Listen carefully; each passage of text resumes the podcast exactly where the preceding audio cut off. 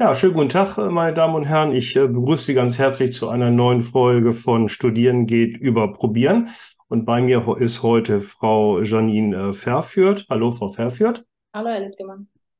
Ja, wie immer am Anfang gibt es eine kleine Vorstellungsrunde. Ähm, Frau Verführt hat nach ihrem Abitur erstmal Erfahrung gesammelt, sag ich jetzt mal, an äh, Präsenzuniversitäten, bevor sie dann an die Fernuniversität in Hagen gewechselt ist hat dann äh, sogar noch Diplom äh, studiert, was ich ja sehr sympathisch ähm, finde. Und ähm, hat dann ihr Vordiplom gemacht und hat dann ja etwas Pause gemacht und hat dann ihr Studium wieder aufgenommen und dann mit einem Bachelor abgeschlossen. Ähm, ja, wie es immer so ist bei Fernstudenten, die arbeiten ja auch nebenbei oder umgekehrt, je nachdem. Und äh, sie waren ziemlich lange tätig im Controlling einer privaten Fachhochschule der FOM und ähm, ja, sind jetzt so seit einem knappen Jahr ähm, im Controlling beschäftigt eines äh, mittelständischen ähm, Unternehmens. Ähm, und ja, vielleicht fangen wir an mit, äh, das habe ich jetzt ein bisschen verschwiegen, aber es wäre so der erste Punkt, mit dem ich starten ähm, möchte, dass Sie Ihr Abitur gemacht haben an einem Mädchengymnasium. Ähm, gibt es das heute noch? Das gibt es noch, ja, tatsächlich. Es ist aber kein Mädchengymnasium mehr. Es ist seit ein paar Jahren äh, wurden die ersten Jungs zugelassen. Okay. Mhm. ähm, und wie war das damals so unter Mädchen? Also, ja gut, ich meine jetzt heute bei der ganzen Diversen- und Gender-Diskussion weiß ich nicht genau, ob es da nochmal wieder äh, hingehen wird, aber damals hatte man ja diese Trennung. Was waren denn da so Vor- und Nachteile, wenn man das so sagen kann, wobei sie jetzt keinen richtigen Vergleich gehabt haben, ne? Ja, also ich glaube, ähm, Vorteil war auf jeden Fall ähm, gerade so naturwissenschaftliche Fächer ähm, habe ich zumindest damals immer von Freundinnen, die jetzt auf anderen Schulen waren, gehört, dass man da als Mädchen gerne mal untergeht. Und mhm. ähm, das war bei uns halt nicht so. Das wurde auch wirklich gefördert. Ähm, Nachteil würde ich jetzt gar nicht äh, sehen, ehrlich gesagt. Also ich, ich bin gerne da zur Schule gegangen und ähm, bin auch immer noch der Meinung, dass die Schule hier im Umfeld die beste Schule ist. Mhm. Ähm, ist halt nicht jedermanns Sache, weil es ein Klostergymnasium war. Mhm. Und ich tatsächlich eine Nonne auch als Klassenlehrerin hatte die oh, ersten Jahre. Ja. Aber ähm, ja, ansonsten, gut, so ein bisschen Zickenkrieg unter Mädels ist mhm. normal, weil ich glaube, wir waren damals 1900 Mädchen. Also die mhm. Schule ist auch sehr, sehr groß. Ähm, das ist ganz normal, aber ich glaube, das kommt an anderen Schulen auch vor. Ja, jetzt für, für den Punkt finde ich ganz interessant, da habe ich noch gar nicht drüber nachgedacht, als Sie sagten, ja, äh, Naturwissenschaften, da hätte ich jetzt so das Vorurteil gehabt, die, die gab es denn da gar nicht. aber die, ja, aber die oh, ganz, oh. ja, genau, und äh, Mathe und sowas. Und ähm, dass man da vielleicht sogar als Mädchen vielleicht sogar bessere Karten hat, wenn man das, ich sag mal, in einer gleichgeschlechtlichen Klasse oder Stufe dann macht. Ne? Genau, genau. Also mhm. ich weiß noch, damals hatte ich in der neunten, glaube ich, ähm, Informatik als Wahlfach. Mhm. Und dann haben wir auch wirklich Platinen gebaut im mhm. Unterricht. Und ich weiß nicht, ob ich das wirklich auch so gewählt hätte, wenn ich jetzt auf einem gemischten äh, Gymnasium gewesen wäre. Jetzt lassen wir mal den Punkt Naturwissenschaften, der ja sicherlich ein Punkt ist, wo man immer sagt, ja, okay, da sind äh, Mädels oder Frauen gehen da nicht so rein. Und jetzt ja mittlerweile so eher so die Situation, dass die Männer so ein bisschen oder Jungs so, so ein bisschen Schwierigkeiten haben in der Schule. Ähm, weil, wenn ich jetzt so denke, Medizinquote, irgendwie 70, 80 Prozent der Studierenden sind ja weiblich. Da regt sich ja übrigens keiner drüber auf. Das ist kein Problem, brauchen keine Männerquote und so, ne? Aber trotzdem kann man ja vielleicht mal drüber nachdenken, ob man das wirklich mal ein bisschen trennt und die Jungs mal wieder so zusammensteckt, damit die vielleicht ihre Flausen austreiben oder so. Warum nicht? Okay, gut, aber jetzt äh, sind wir ja im Studium und das macht man ja in der Regel dann auch gemischt mit allen ja. Geschlechtern, die es gibt. Und ähm, ja, wie würden Sie dann Ihre Erfahrung vielleicht zunächst einmal im Fernstudium äh, beziehungsweise an der Fernuniversität in, in Hagen so schildern? Ähm, was hat Ihnen gut gefallen? Wo würden Sie sagen, ja, da kann man noch ein bisschen sich verbessern oder was anderes machen? Also was ähm, für mich damals der ausschlaggebende Grund war tatsächlich, dass ich keine Präsenzpflicht habe und auch ähm, nicht das Gefühl habe, wenn ich jetzt eine Vorlesung verpasse, dass ich dann mit dem Stoff nicht mehr hinterherkomme, sondern dass ich mhm. wirklich mir selbst einteilen kann, wann lerne ich was. Mhm. Ähm, ich habe zum Beispiel eigentlich überwiegend am Wochenende gelernt, weil ich einfach sehr viel gearbeitet habe und ähm, jeder Controller wird das wissen. ähm, Controlling ist halt nicht 8 äh, bis 17 Uhr abarbeiten, sondern das ist wirklich Hochleistungssport für den Kopf und dann ja. nach Hause kommen und oder in die Vorlesung gehen. Äh, das war für mich, für mich nie eine Option. Deswegen ähm, habe ich das halt viel am Wochenende gemacht, in Urlaub etc. Mhm. Ähm, ich finde die Skripte, da kommt es immer auf den Lehrstuhl tatsächlich drauf an. Also mhm. manche Skripte, da habe ich mir die Haare gerauft und habe gedacht, das äh, versteht kein Mensch. Mhm. Äh, das ist auch irgendwie nicht, ähm, sag ich mal, spannend zu lesen. Ähm, aber ich bin zum Beispiel durch ihr Skript zur Morgengenuss GmbH Fan geworden. Muss ja immer arbeiten. Ich fand das ah. total super. Mhm. Und äh, das hat mir tatsächlich auch den Spaß am Controlling ähm, vermittelt. Ähm, was ich ein bisschen schwierig finde, ist das Thema ähm, Seminar- und Abschlussarbeit. Okay. Weil man da im Laufe des Studiums gar nicht mit konfrontiert wird. Mhm. Und dann plötzlich am Ende des Studiums da steht und ähm, dann heißt es, naja, schreib mal eine Seminararbeit und man sitzt davor und denkt sich, mh, mm, Mhm. Keine Ahnung. Ich weiß nicht mal ansatzweise, was ich da machen soll. Also da weiß ich nicht, so eine Hinführung oder früher anfangen mit Seminararbeiten schon in den ersten, ersten Semestern. Ähm, also da, das ist interessant, weil das ist ein Punkt, den viele erwähnen und ähm, ich raufe mir da auch mal so ein bisschen die Haare. Gut, ich kann jetzt ja nur von mir sprechen. Ähm, wir haben ja unsere Homepage äh, voll geclustert, sage ich jetzt mal, mit Infomaterial, wie, wie man, also wissenschaftliches Arbeiten und so mit Videos und mit, mit einem Skript, wie schreibe ich eine wissenschaftliche Arbeit, das ist irgendwie 50 Seiten lang und genauso lang wie eine Masterarbeit. Ne? Und, und dennoch sagen das viele, also da wäre jetzt mal so meine Frage, ähm, was können wir dann noch besser machen, um den Studierenden das, das, das irgendwie anheimzubringen, wie man das macht? Ich, ich glaube, dass wenn man zu Beginn des Studiums schon anfängt, kleinere, und sei es nur Essays zu schreiben. Ja. Ähm, aber einfach dieses, dieses wissenschaftliche Arbeiten lernen, bevor es dann dar darum geht, dass das eine Hauptnote ist. Mhm. Also äh, vielleicht als Zusatznote. Ich kenne das tatsächlich von der FOM, mhm. dass das da ähm, ab dem ersten Semester, dass da teilweise die Prüfungsleistungen gesplittet sind, dass sowohl eine Klausur geschrieben mhm. werden muss, als auch kleinere Hausarbeiten, die halt nur ein paar mhm. Seiten umfassen, wo man dann aber so nach und nach rangeführt wird an dieses wissenschaftliche Arbeiten. Mhm. mhm. Das ist, also ich, gut, das muss man jetzt mal fairerweise auch sagen, das ist natürlich eine Ressourcenfrage auch. Ne? Also bei uns an der Fernuniversität so mit 75.000 Studierenden und 80 Lehrstühlen und bei, nur bei mir mit 1500 Prüfungen im Semester, da sind so diese, ich sag mal, individuellen Betreuungsleistungen doch äh, etwas rarer gesehen. Ja, das stimmt natürlich. Aber wir haben ja, wir haben was eingeführt im Bachelor. Ich weiß nicht, ob Sie es noch mitgekriegt haben. Bei uns kann man jetzt wahlweise ein zweites Seminar machen, so eine Art Vorseminar.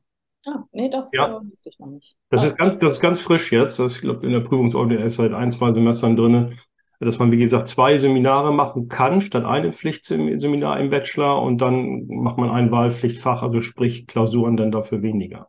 Ja. Ja. Also, aber wie das jetzt in Anspruch genommen wird, kann ich Ihnen noch nicht sagen. Das ist, glaube ich, noch nicht so valide. Okay, den, den Punkt haben wir. Ähm, dann vielleicht ähm, ja, Fernstudium versus Präsenzstudium, Flexibilität, Freiheit auf der einen Seite. Was ist denn vielleicht beim Präsenzstudium vielleicht besser als beim Fernstudium? Gut, der Kontakt untereinander, der fehlt natürlich bei der Fernuni Ja. Also ähm, selbst mit den Lehrstühlen hat man ja ähm, vor dem Seminar selten was zu tun. Ja, also ja. vielleicht geht man mal zu, äh, zum Mentoriat, aber ansonsten. Ähm, ja, ich meine, ist die Frage, wie, wie kann man das ändern? Was äh, wäre das? Hätten Sie da Ansatzpunkte? Also ich meine, man kann natürlich mehr so, so also wir überlegen das ja auch, ne? Also wie, wie kommen wir näher zu den Studierenden ran? Ähm, also Präsenzveranstaltungen zu machen, ist immer so ein bisschen ungerecht, finde ich. Ne? Also wir haben das übrigens mal gemacht vor Ewigkeiten. Und da kamen dann immer Leute aus Hagen und Umgebung, ne? Alle ich. Komisch, ne? Und ähm, ja, und ähm, wenn man so Online-Veranstaltungen macht, haben wir jetzt auch schon mal ein paar gemacht mit Aufzeichnungen, ohne Aufzeichnung irgendwie so, aber die große Masse erreicht man auch nicht, auch nicht, wo wir es auch abends gemacht haben. Also war jetzt kein, wir machen das ja nicht mittags oder tagsüber oder so, sondern machen wir schon abends, aber so richtig erreicht man da auch keinen. Ne? Ja, seltsam. Also ich hätte mir das damals tatsächlich gewünscht, Mhm. ähm, einfach auch mal ja, den Lehrstuhl kennenzulernen. Mhm. Ja, das geht erst nachher im Seminar, ne? Und das ist ein bisschen spät, ne? Genau. Ja, okay, wechseln wir mal so ein bisschen zu ähm, Ihrer Bachelorarbeit, ähm, denn das war schon, ähm, ich sage mal, eine außergewöhnliche Arbeit, also nicht nur von der Note her, die war auch sehr gut, aber auch vom Thema her, nämlich Einfluss der Teamzusammensetzung auf den Erfolg im Straßenradsport. Und äh, wir betreuen ja viele Arbeiten im Bereich Sport, aber ich muss überlegen, ich glaube, wir hatten noch keine zum Thema Radsport. ne? Ja. Von daher fand ich das wirklich eine ganz äh, sehr interessante Arbeit. Und vor allem hat auch noch mit Tour de France gemacht. Ne? Also ich meine, dann ähm, liest man wirklich von der ersten Seite bis zur letzten Seite alles durch. Und ähm, ja, wenn Sie jetzt so sagen würden, Sie haben es ein bisschen gesplittet auf so individuellen Erfolg und ähm, vielleicht Erfolg des Teams oder so. Äh, wenn Sie jetzt mal sagen würden, was, was sind da so die wichtigsten Ergebnisse, die da so bei rausgekommen sind? Naja, tatsächlich ähm, hat sich herausgestellt, dass ähm, von den Kriterien, die ich mir angeschaut habe, ähm, ziemlich wenig Einfluss auf, auf, auf den er äh, Teamerfolg äh, nachzuweisen war, was Mhm. tatsächlich beim Schreiben sehr ähm, frustrierend ist, möchte ich mal sagen. Mhm. Ähm, das Einzigste, ähm, die, die Strate es gibt verschiedene Strategien ähm, von Teams, wie man das Team aufstellt im Sinne von, habe ich nur einen Fahrer, der auch das Gesamtklassement fährt oder habe ich mehrere Fahrer? Mhm. Ähm, da war zu erkennen, was mich tatsächlich sogar gewundert hat, dass ähm, ähm, wenn ich mehrere, wenn ich zwei, drei ähm, Gesamtklassementfahrer im Team habe, dass ich, ähm, dass der Erfolg dann ähm, größer ausfällt. Mhm. Es sieht aber so aus, als würde das ab einer gewissen Anzahl kippen, Mhm. weil dann wahrscheinlich, also das ließ sich jetzt nicht nachweisen, aber das sind halt diese, ähm, ja, die, die, die, ähm, die Einstellungen der, der, der Fahrer, die dann noch mit reinspielen. Also bin ich ein Teamplayer oder nicht? Habe Mhm. viele Leader, die sich ähm, gegenseitig quasi nicht mehr unterstützen, sondern nur noch gegeneinander kämpfen? Mhm. Also Sie haben ja auch mehrere Jahre untersucht, glaube ich, ne? Also 18 bis 21, wenn ich das noch in Erinnerung habe. Und da haben Sie sich Alter und Erfahrung angeschaut. Und das ist ja ganz interessant. Also hat denn jedes Team, also ähm, was ist denn das Ziel? Also wollen wir unseren Besten äh, zum, weiß nicht, Tour de France-Sieger machen oder zu, zu, ich sag mal, Top Ten oder sowas? Oder sagt man eher, nee, also wir, wir fahren so und, und jeder versucht das Beste für sich rauszuholen und zusammen sind wir dann irgendwie ein Team oder so? Oder wie muss ich mir das vorstellen? Ja, der Radsport ist, ist halt weder eine klassische Mannschaftssportart noch eine Individualsportart. Mhm. Ähm, in, es ist so, so eine Art hybrides äh, System. Ähm, das heißt, ich gehe immer als Team ähm, an den Start, Mhm. aber gewinnen tut natürlich ein Fahrer. Ja. Und ähm, ich sag mal, das Hauptziel ist wahrscheinlich von, von den Teams sehr unterschiedlich. Je nach Budget habe ich überhaupt einen Mhm. Fahrer in meinem ganzen Kader, der in der Lage ist, so einen Mhm. Gewinnen zu können. Ähm, oder ähm, gucke ich, dass ich Zwischenerfolge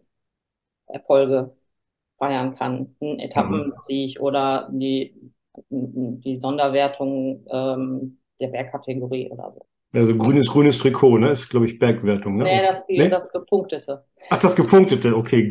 Was ist denn grün? Nachwuchsfahrt? Sprint. Sprint, Sprintwertung. okay. Ja, okay, gut. Ähm, jetzt haben wir so ein bisschen. Ja, okay, das ist sicherlich ein ähm, Punkt, ne? Und dann kann ich entscheiden, ob ich den Fahrer pushe oder das Team. Aber es gibt ja auch eine Teamwertung. Also, ähm, Es gibt auch eine Teamwertung, natürlich.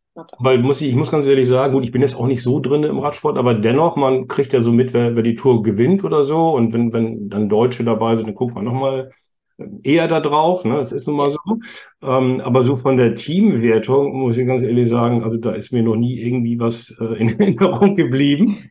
Ähm, aber gezählt wird das, ne? Genau, genau. Da werden tatsächlich auch Preisgelder für ausgeschüttet. Mhm. Ähm, und auch, ja, was heißt nicht wenig? Also ich, wenn man das so mit Fußball oder anderen Ja. großen äh, Mannschaftssportarten zum Beispiel vergleicht, sind das Peanuts. Mhm. Ähm, und von den Preisgeldern kann so ein Team auch nicht leben. Also mhm. ist aber mich wundert, dass das jetzt marketingtechnisch, das könnte man ja im Grunde genommen, also wenn man jetzt den Fokus hat äh, von der Berichterstattung oder überhaupt vom, vom, äh, vom, vom Marketing, dass man vielleicht eher so diesen Teamerfolg ähm, pusht, dann hätte es ja ein ganz anderes, anderen Stellenwert. Ne? Oder ist das dann nicht gewünscht von den Sponsoren, weil die lieber so ein bisschen so das Individuum haben wollen, weil man den besser vermarkten kann als das Team? Nee, das glaube ich nicht. Also was ich jetzt in den letzten Jahren beobachtet habe, ist tatsächlich bei dem ähm, bei einem deutschen Team, bei Bora Hansgrohe, ähm, wird sehr auf dieses Team äh, fokussiert. Also die haben sich den, den Beinamen Band of Brothers ge gegeben und mhm. ähm, äh, machen da im Social Media sehr, sehr viel. Mhm. Ähm, da ist, glaube ich, ähm, schon zu sehen, dass die sich auch als Team präsentieren wollen. Mhm. Ähm, bei den anderen Teams ist es jetzt für mich nicht so offensichtlich gewesen, aber ich glaube, dass die das schon auch noch im Fokus haben, da als die Teammarke auch zu präsentieren. Mhm. Weil der Sponsor in der Regel, also zumindest die zwei bis drei Hauptsponsoren, bilden ja im Prinzip den Teamnamen. Mhm. Könnte sich da jetzt durch Corona was ge geändert haben? Also wie oft hat jetzt die Tour nicht stattgefunden? Zweimal doch bestimmt ausgefallen, ne, glaube ich. Die hat stattgefunden. Ach, die hat stattgefunden? Die hat stattgefunden. Gar nicht mitgekriegt. okay. Ja, ohne Zuschauer und Ach so, ah, okay. in ja, so einer gut, Blase und so. Ja, ja. Ja, auch, ja, also Geisterspiel sozusagen, ne? Genau, genau. Um, okay, aber man, vielleicht hat das ja auch ein bisschen dazu geführt, dass man so ein Teamgedanke jetzt vielleicht ein bisschen mehr präsentieren möchte. Oder Umgekehrt, man hat vielleicht keinen Fahrer, der unter die ersten zehn kommen kann. Ne? Oder so, ja. Auch sein, ne? Ja. Ja. Okay, also ich fand es ein ganz spannendes Thema und liebe Studierende, wenn ihr euch das anhört oder anschaut, ne, man kann gerne weiter im Sportbereich ähm, bei mir arbeiten schreiben. Jetzt, ohne jetzt die, jede Fußnote durchgelesen zu haben, ich glaube, das Wort Controlling fiel nicht oft in der Arbeit, ne? Nein. Nicht wirklich. Wahrscheinlich gar nicht. ja. Wirklich. das ist möglich, genau. Okay. Gut, aber jetzt wollen wir nochmal zum Controlling zurück. Ähm, jetzt in Ihrer jetzigen Tätigkeit, wo Sie ja im Controlling eines mittelständischen Unternehmens sind, ist ja, ist ja nicht untypisch für, für, für Deutschland. Und äh, Sie machen Laminate, beziehungsweise Sie sind Fachhandel und verkaufen die, ne? Genau. Bodenbelege, Bodenbelege allgemein. Ja, wie viele Mitarbeiter haben Sie? Ähm, um die 300 aktuell. Okay. Haben Sie sich so ein bisschen gefühlt dann wie, wie, wie Konrad Troller äh, bei der Morgenminus GmbH, als Sie da angefangen sind und so Controlling, Rechnungswesen machen sollten? Oder, oder war da schon was da, wo Sie gesagt haben, super, wollen wir gar nichts ändern? Also ein bisschen war schon da, tatsächlich. Mhm. Ähm, aber das war ähm, gerade der, der Wechsel von einem großen Konzern zu einem Mittelständler ist mhm. schon komisch. Also das sind dann irgendwie andere Dimensionen. Ähm, bin halt äh, im, alleine im Controlling. Wir haben Filialcontroller, mhm. die ähm, die Filialleiter bei uns unterstützen. Mhm. Aber in der Verwaltung äh, für das umfassende Controlling bin ich halt komplett alleine. Ich war vorher in einem Team. Mhm. Ähm, und äh, das ist schon eine Umstellung. Ja. Ähm, und ähm, kann, kann man das wirklich, es ist ja immer so pauschal, aber man sagt es ja im Grunde immer so, man, wir haben ja auch einen Kurs Konzerncontrolling bei uns, aber das ist nur im Master belegbar. Und ähm, aber da ist es ja im Grunde genommen so, dass man in so einem Großkonzern da ist viel festgelegt. Ne? Also wo man im Grunde genommen, ich werde jetzt nicht sagen, die Sachen abarbeitet, das aber auf einem hohen Niveau, aber man kriegt auch viel Geld dafür übrigens. Und so im mittelständischen Unternehmen, da ist so, ja, also sagen wir mal so, sind die Freiheitsräume deutlich größer, was das Arbeiten mit den Instrumenten angeht und man verdient aber weniger Geld. Stimmt das so? Mm, nö, das würde ich nicht sagen. Letztes nicht. Letztes nicht, nee. Okay, aber zu, zum ersten Punkt. Also ist dann ja. das Excel angesagt oder womit arbeiten Sie? Ähm, ja, Excel natürlich. Ähm, hm aber tatsächlich gar nicht in dem Ausmaße, wie ich es früher angewendet habe. Okay. Ähm, weil ähm, bereits als ich schon reingekommen bin, äh, wir ein BI-Tool ClickSense äh, dort im Einsatz hatten. Mhm. Und äh, darüber wird halt sehr, sehr viel gemacht. Mhm, Okay, gut. Aber dann, dann nutzen Sie das im Grunde genommen und bauen das in, ja, oder customizen das so ein bisschen wahrscheinlich an, an Ihr Unternehmen an. Ähm, ja, genau. Also ähm, ich bin jetzt hingegangen und habe dann natürlich Dinge eingearbeitet, die ich ähm, in, in meiner letzten Tätigkeit ähm, auch schon gemacht habe, ein Data Warehouse eingebaut, Mhm. äh, aufgebaut und ähm, dann die Applikationen in, in Qlik und die ganzen Kennzahlen etc. da dann. Stichwort Applikation sagen, wie sieht es dann so mit, mit, mit eigenen äh, Programmierkenntnissen aus, beziehungsweise ähm, programmieren Sie selber ein bisschen oder ist es wirklich noch so klassisch, so getrennt wie früher? Ja? Was war mittelständische Unternehmen, wenn sie wahrscheinlich keinen extra Programmierer haben, vermute ich, ne? oder? Nein. Also das machen Sie selber. Konzern auch nicht. Ah, okay, Ja. okay. Also tatsächlich habe ich ähm, relativ schnell, nachdem ich ins Controlling damals gewechselt bin, äh, mir ähm, SQL beibringen müssen, in Hm, Anführungsstrichen, wobei mir das tatsächlich auch Spaß macht. hm. Und ähm, von daher, also alle Programmierungen, alle Abfragen ähm, mache ich komplett selber und habe ich auch selber gemacht. Ähm, das interessiert sicherlich die Studierenden auch ein bisschen, die jetzt Controlling machen und äh, um solche Sachen ganz gerne einen Bogen machen eigentlich. Ähm, würden Sie das so als Tipp mitgeben wollen, dass man sagt, so, so ein bisschen Programmierkenntnisse sollte man heute mitbringen im Controlling? Definitiv, definitiv. Also ähm, ich habe festgestellt, auch in meiner ähm, Bewerbungsphase, als ich mich halt für eine neue, Stelle beworben habe, dass ähm, die Augen der Personaler leuchten, wenn da steht, dass man SQL zum Beispiel. Oder zumindest also Abfragen schreiben. Ne? Man muss jetzt Hm, nicht selbst irgendwelche Programme ähm, kreieren, aber zumindest Daten abrufen können. hm, Das ist ein Riesenvorteil. Also ich hm, kann mich daran erinnern, an eine Situation, wo ich einem ITler über- gegenüber saß äh, und ähm, die offenen Debitorenposten dargestellt bekommen haben wollte. hm. Er hat's, also ich habe ihm das, glaube ich, 15 Mal erklärt, aber das habe ich irgendwie, dann habe ich es halt doch selber gemacht. Also Ja, ja. Es ist sehr hilfreich, ja, definitiv. Also da haben wir jetzt, finde ich, so zwei gegenläufige Effekte. Also ich meine, auf der einen Seite, das ist jetzt so das, was ich auch immer schon höre, von, gerade aus dem Mittelstand, äh, von großen, eigentlich ein bisschen weniger, aber zumindest vom Mittelstand her, und der ist ja breit in Deutschland, ähm, dass man äh, immer froh ist, wenn man einen Controller hat oder jemanden im Controlling, der auch so ein bisschen äh, IT kann. Ne? Ähm, auf der anderen Seite gibt es jetzt ja ChatGPT, ne? Und da hört man ja auch immer im Grunde genommen, ja gut, Jetzt ist ja Programmierung im Grunde genommen, braucht ja gar keiner mehr, ne? Weil ich brauche das ja nur mal kurz bei ChatGPT eingeben und schon habe ich das. Ne? Mhm. Also muss man sich jetzt Sorgen machen als, als Programmierer, dass man sagt, okay, ist gar nicht mehr ich das gar nicht mehr oder sowas? Glaube ich nicht. Das, also, das kann ich mir nicht vorstellen. Haben Sie damit schon mal gearbeitet? Schon mal Nee? Nee? Ja, nee. Machen Sie es mal. ist ganz Okay. interessant, muss man so vorsichtig zu formulieren. An alle Studierenden übrigens, ähm, wir werden das auch noch prüfen, wie wir es in der Lehre dann ähm, verwenden, aber äh, Klausuren habe ich auch schon so, also einzelne Aufgaben, Spaß ist aber mal so eingegeben. Äh, Da kommt noch Kraut und Rüben raus. Ähm, wie das nachher so bei Abschlussarbeiten wird und so, es ist auch noch Kraut und Rüben, da muss man noch mal selber rübergehen, aber äh, zumindest so ein bisschen Wissen kommt schon mal, ne? Das muss man fairerweise schon sagen. ne? Ja. Naja, gut, aber das ist noch äh, Thema für, für, für weitere äh, Folgen. Ja, äh, abschließende Frage, wollen Sie noch einen Master machen? Ähm, nee, tatsächlich. Bin ich, bin ich durch mit dem Studieren äh, für, für, für den Beruf. Ja. Also ich habe ich hab mir jetzt vorgenommen, ich mache jetzt nur noch Sachen, die man sonst nicht braucht. Aber da bin ich auch schon mal froh, dass das Studium nicht dazu gehört. Nee. Ja, gut. Frau Pfeffer, dann sage ich vielen Dank, dass Sie dabei gewesen sind. Äh, hat Spaß gemacht und äh, wir wünschen alles Gute für die Zukunft.